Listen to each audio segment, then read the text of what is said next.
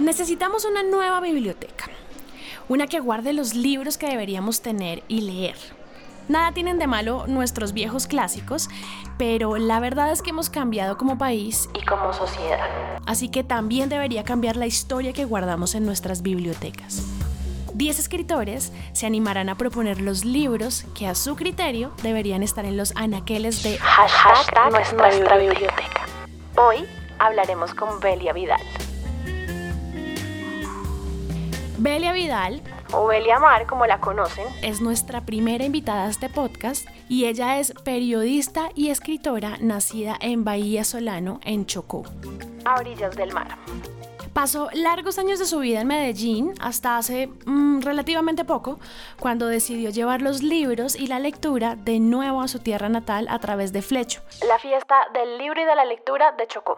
Desde allí ahora trabaja como gestora cultural, promotora de la lectura y además su libro más reciente, del que hablaremos más adelante, que se llama Aguas de Estuario, es una narrativa epistolar que da cuenta de ese amor por los libros y del camino que la llevó de vuelta a casa. Belia, hola, ¿cómo estás? Hola Laura, muy muy bien, muy contenta de estar aquí con ustedes, dispuesta a conversar de esta reconstrucción de la Biblioteca Colombiana. Para nosotros, Belia, es una dicha poder estar contigo hoy acá porque mm, hemos hecho una lista y hemos hecho una revisión de todos esos escritores con los que contamos hoy, llena además de una diversidad impresionante que realmente apreciamos y disfrutamos mucho y pues poder tenerte acá es maravilloso, por lo que significa todo tu trabajo y obviamente pues tu obra. Nuestra idea en este momento es proponerle a las personas que nos escuchan una nueva biblioteca. Nos interesa mucho sobre todo poder explorar a los escritores que admiramos en el papel de lectores.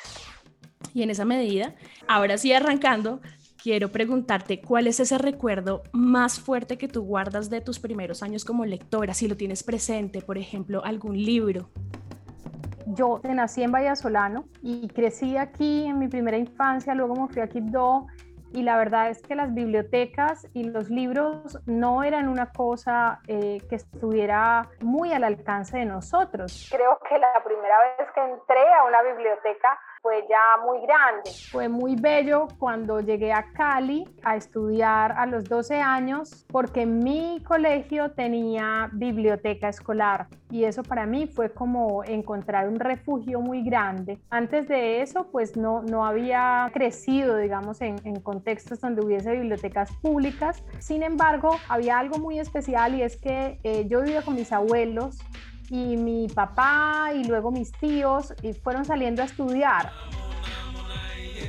Y ellos traían libros. Entonces en la casa había libros, aunque yo no los leía porque pues eran como cosas que no eran como para mí, pero me parecía muy interesante como asociar ir a estudiar con traer libros. Y eso fue muy bello. Más adelante cuando mi mamá empezó a estudiar la universidad, ya viviendo yo en Quibdó con ella, ella se suscribió al círculo de lectores entonces compraba libros, estudiaba la licenciatura en biología y química y trabajaba como secretaria. Sacaba algo de, de sus ingresos y compraba libros y eso es para mí un recuerdo muy valioso porque sin ser mi madre o mis tíos o mi papá eh, como formados en promoción de lectura, pues lo que no sabían era que de todas maneras se estaban dando la noción de que eran importantes los libros en la vida. Suele pasar un poco así, ¿no? Como eh, en las personas que hoy en día, bueno, sí que en sus vidas se dicen grandes lectores, de pronto en la infancia tuvieron un acercamiento debido a sus familias pero a veces no sucede, a veces simplemente los libros llegan por otro lado. A mí, por ejemplo, mis papás eran cero lectores, nunca leyeron, y a mí los libros me llegaban porque tenía un tío que vivía en Cali y me los mandaba, y para mí tenía que ver con viajar, la posibilidad de tener un libro. Y quería que, nos contaras un poquito más sobre eso, sobre esa relación de pronto con la familia.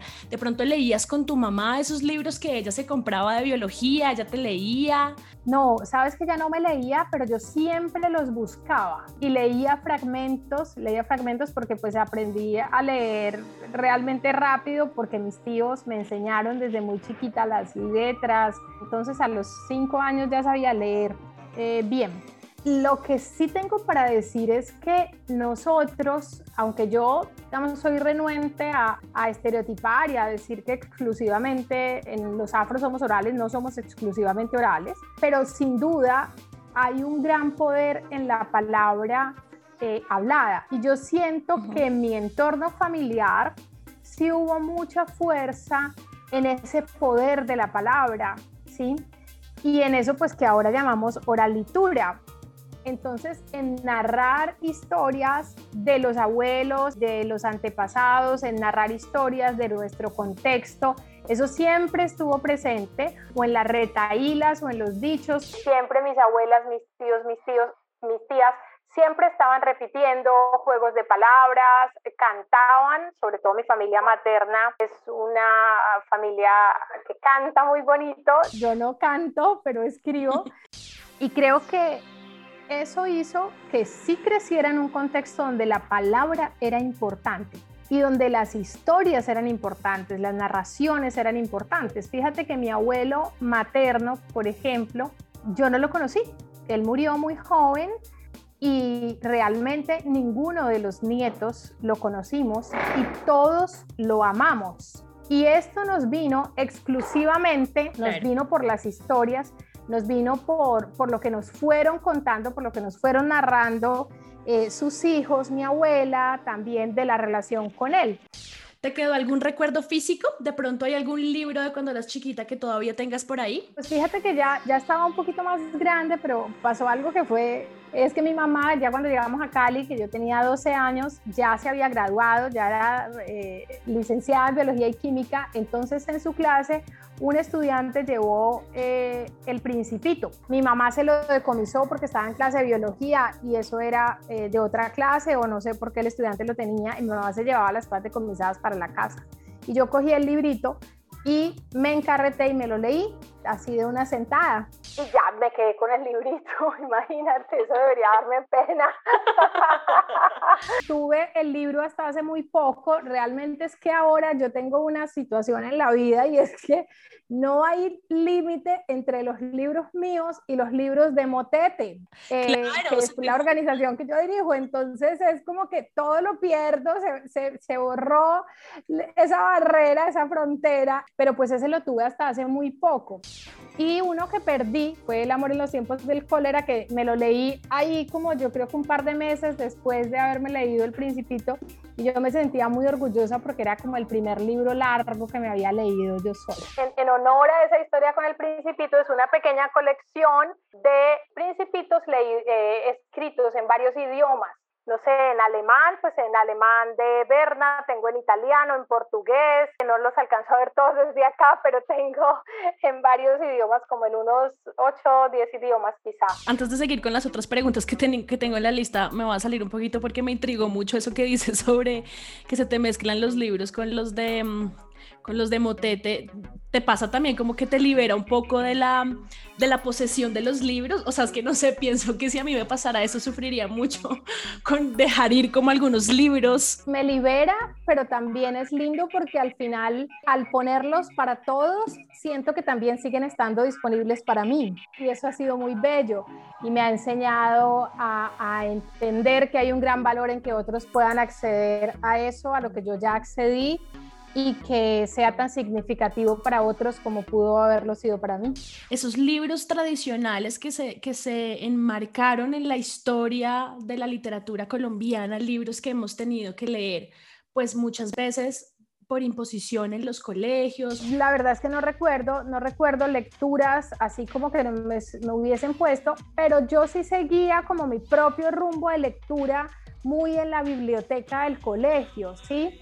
Entonces no había como un peso para mí. Y lo que podría ser pesado para, para otros estudiantes, no sé si de pronto nos tocó leer La Metamorfosis, quizá es como algo que recuerdo. Eh, o por ejemplo leímos a Sábato y quizá para mis compañeros era pesado, pero para mí no lo era. Yo lo disfrutaba muchísimo. Leímos también pues a Julio Verne y yo lo disfrutaba muchísimo, muchísimo. No había para mí eh, algo tortuoso. Solo me pasó que 100 años de soledad no nos lo pusieron como una tarea, solamente leímos como una parte y la leí sin problemas, pero yo no, yo no fui capaz de terminar el libro. Y después más adelante no fui capaz de avanzar mucho más de lo que nos pusieron, el fragmento que nos pusieron a, a leer. Más adelante intenté leerlo en la universidad y tampoco, nunca tampoco fue una, una imposición, pero resulta que yo cuando recién terminé la universidad, mi, mi primer empleo ya formal después de la práctica fue en la alcaldía municipal de San Carlos, Antioquia, y lo primero que hice fue leerme 100 años de soledad mejor dicho, en una intensidad y en un apasionamiento inesperados, porque realmente no, no, no lo esperaba, simplemente dije como voy a, voy a intentarlo y fluyó de una manera muy bella. Macondo era entonces una aldea de 20 casas de barro y cañabrava, construidas a la orilla de un río de aguas diáfanas que se precipitaban por un lecho de piedras pulidas, blancas y enormes como huevos prehistóricos. Bueno, me encanta además esa referencia que haces de 100 años de soledad porque creo que también es como, como una lectura que nos hemos autoimpuesto los colombianos de cierta manera por ser el, pues el libro que de alguna manera nos abrió las, las puertas ante el mundo. Y pasa a veces, a mí me pasó un poco que mm, también cuando estaba chiquita y lo conocí, a mí me daba miedo 100 años de soledad. Pues por supuesto porque el libro es gordo, esa es una de las razones, pero además porque había una expectativa enorme en torno a la historia, en torno a los personajes y me asustaba un montón.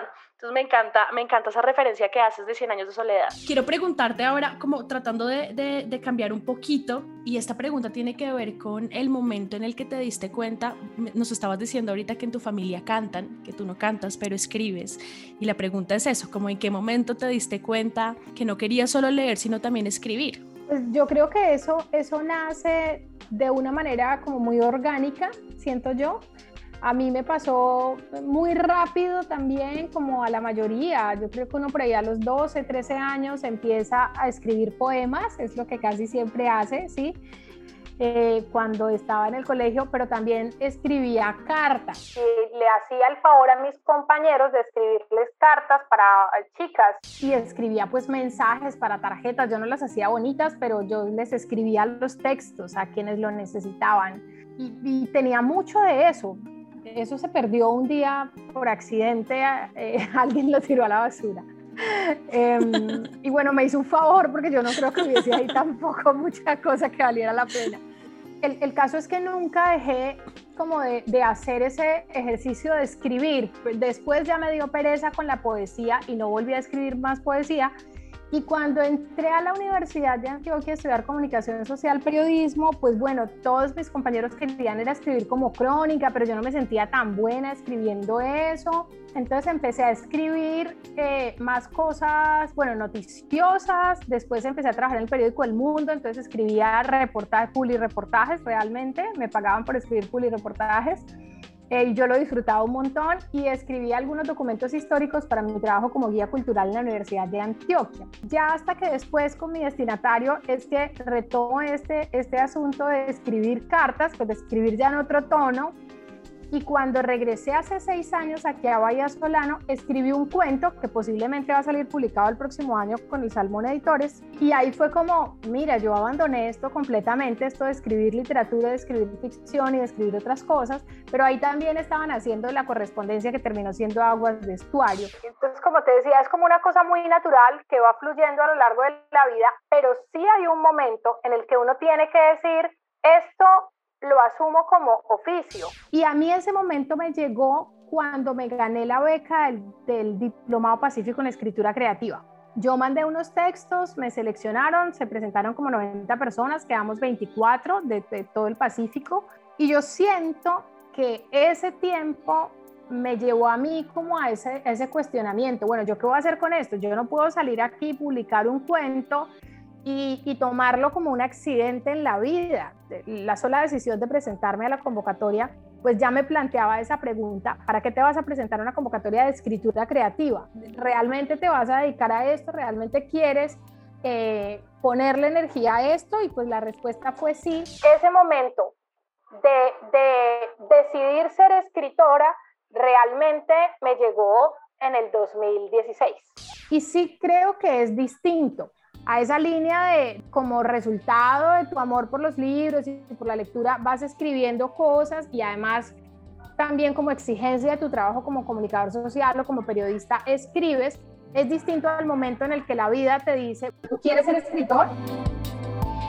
¿Cuál es el libro que te hace falta escribir? Mira, yo siento que me falta escribir, Laura, un libro que, que me tiene muy, como que todos los días me habla, ya tiene nombre la protagonista y todo del libro, se llama Irene, y este libro tiene que ver con el colonialismo y el racismo. Eh, yo necesito escribir sobre todas estas formas neocolonialistas eh, con las que nos enfrentamos eh, a diario las personas afro, las personas indígenas y sobre todo las personas que habitamos estos territorios que han sido estereotipados y que todo el tiempo están, em, están siendo vistos desde, desde una relación vertical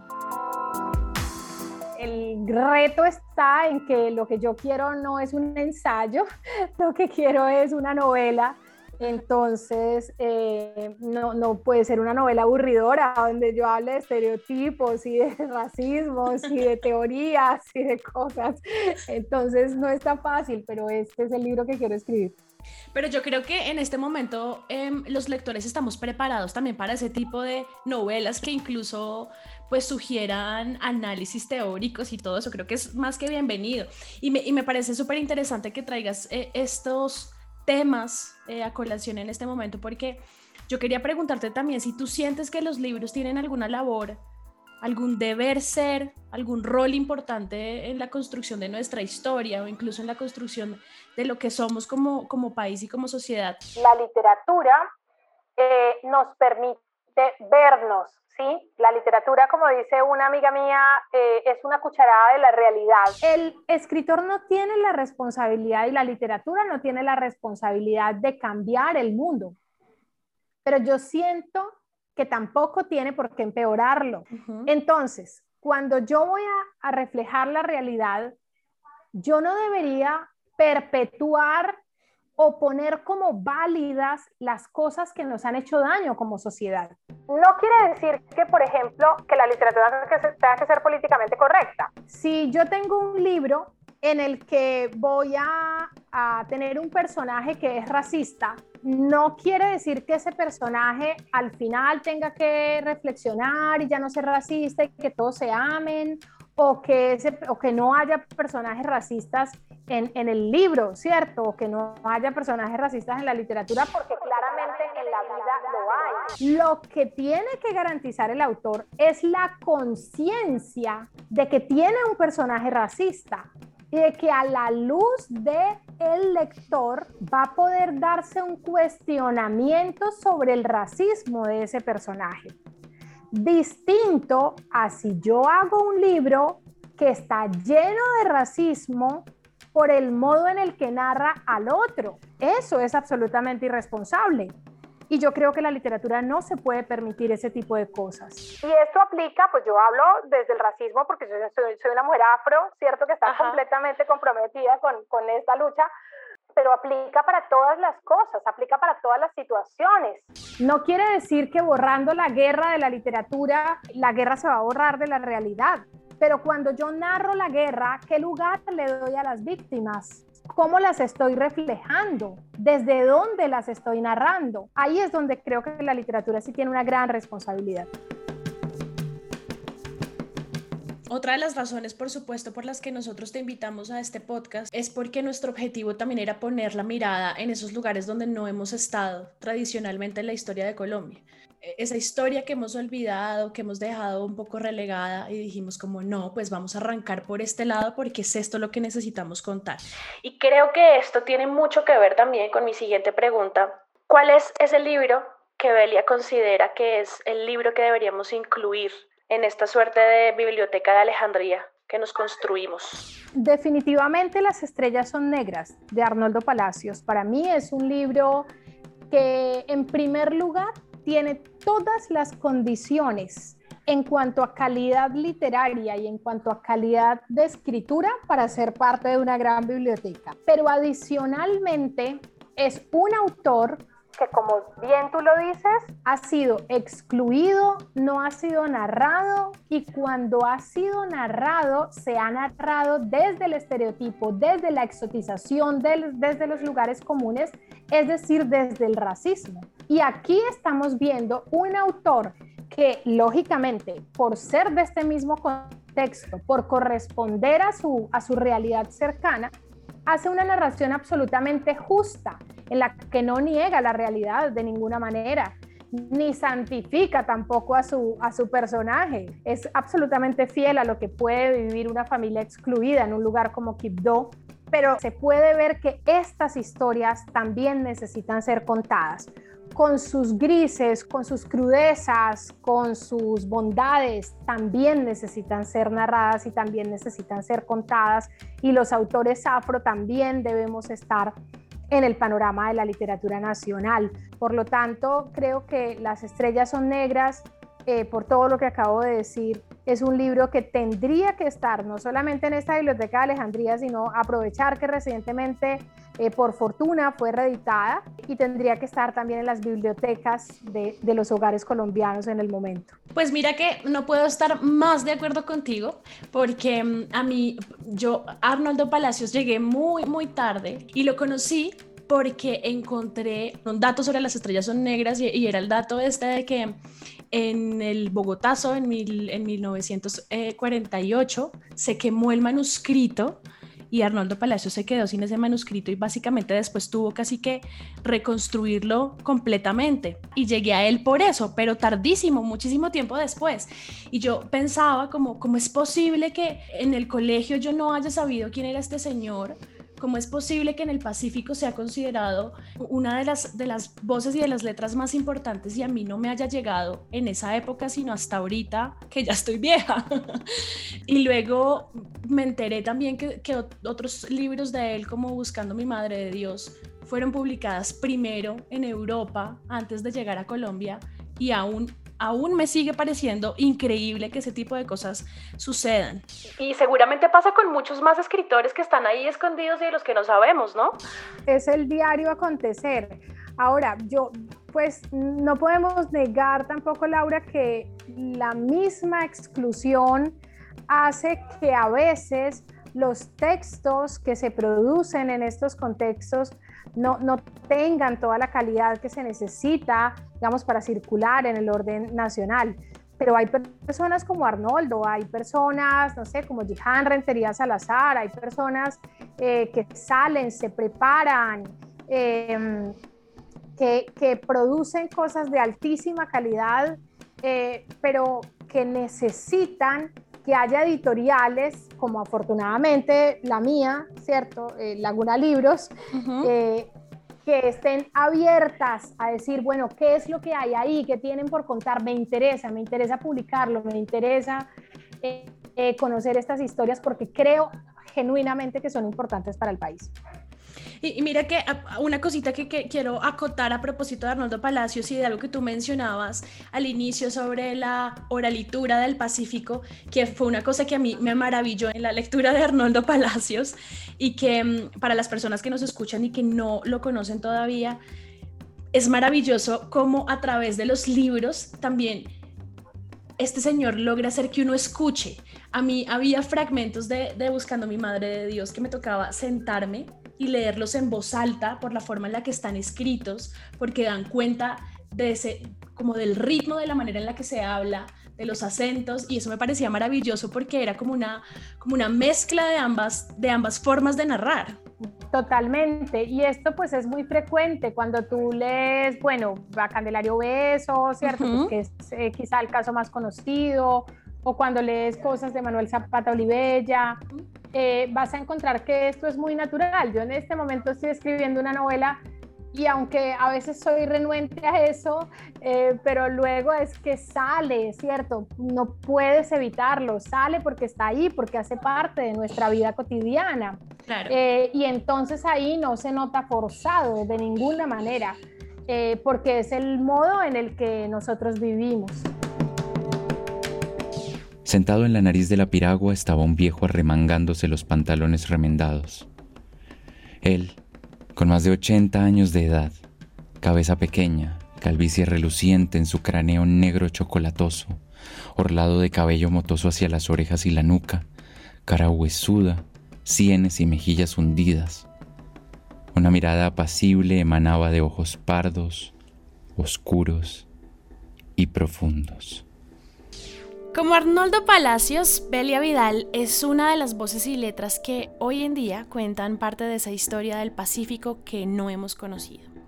Una cara de nuestro país que durante muchísimo tiempo estuvo en el olvido y que tristemente muchos hasta ahora comenzamos a descubrir. Aguas de Estuario es un homenaje al regreso a la tierra, pero es también una evidencia del rol que los libros, las letras y por supuesto la literatura en general tienen en el desarrollo y construcción de nuestras sociedades. A ritmo de marimbas y olas del Pacífico, la narrativa afrocolombiana se ha consolidado en pasos enormes que aún estamos a tiempo de descubrir. A partir de hoy, Las estrellas son negras de Arnoldo Palacios y Aguas de estuario de Belia Vidal pasan a formar parte de Hashtag, nuestra biblioteca.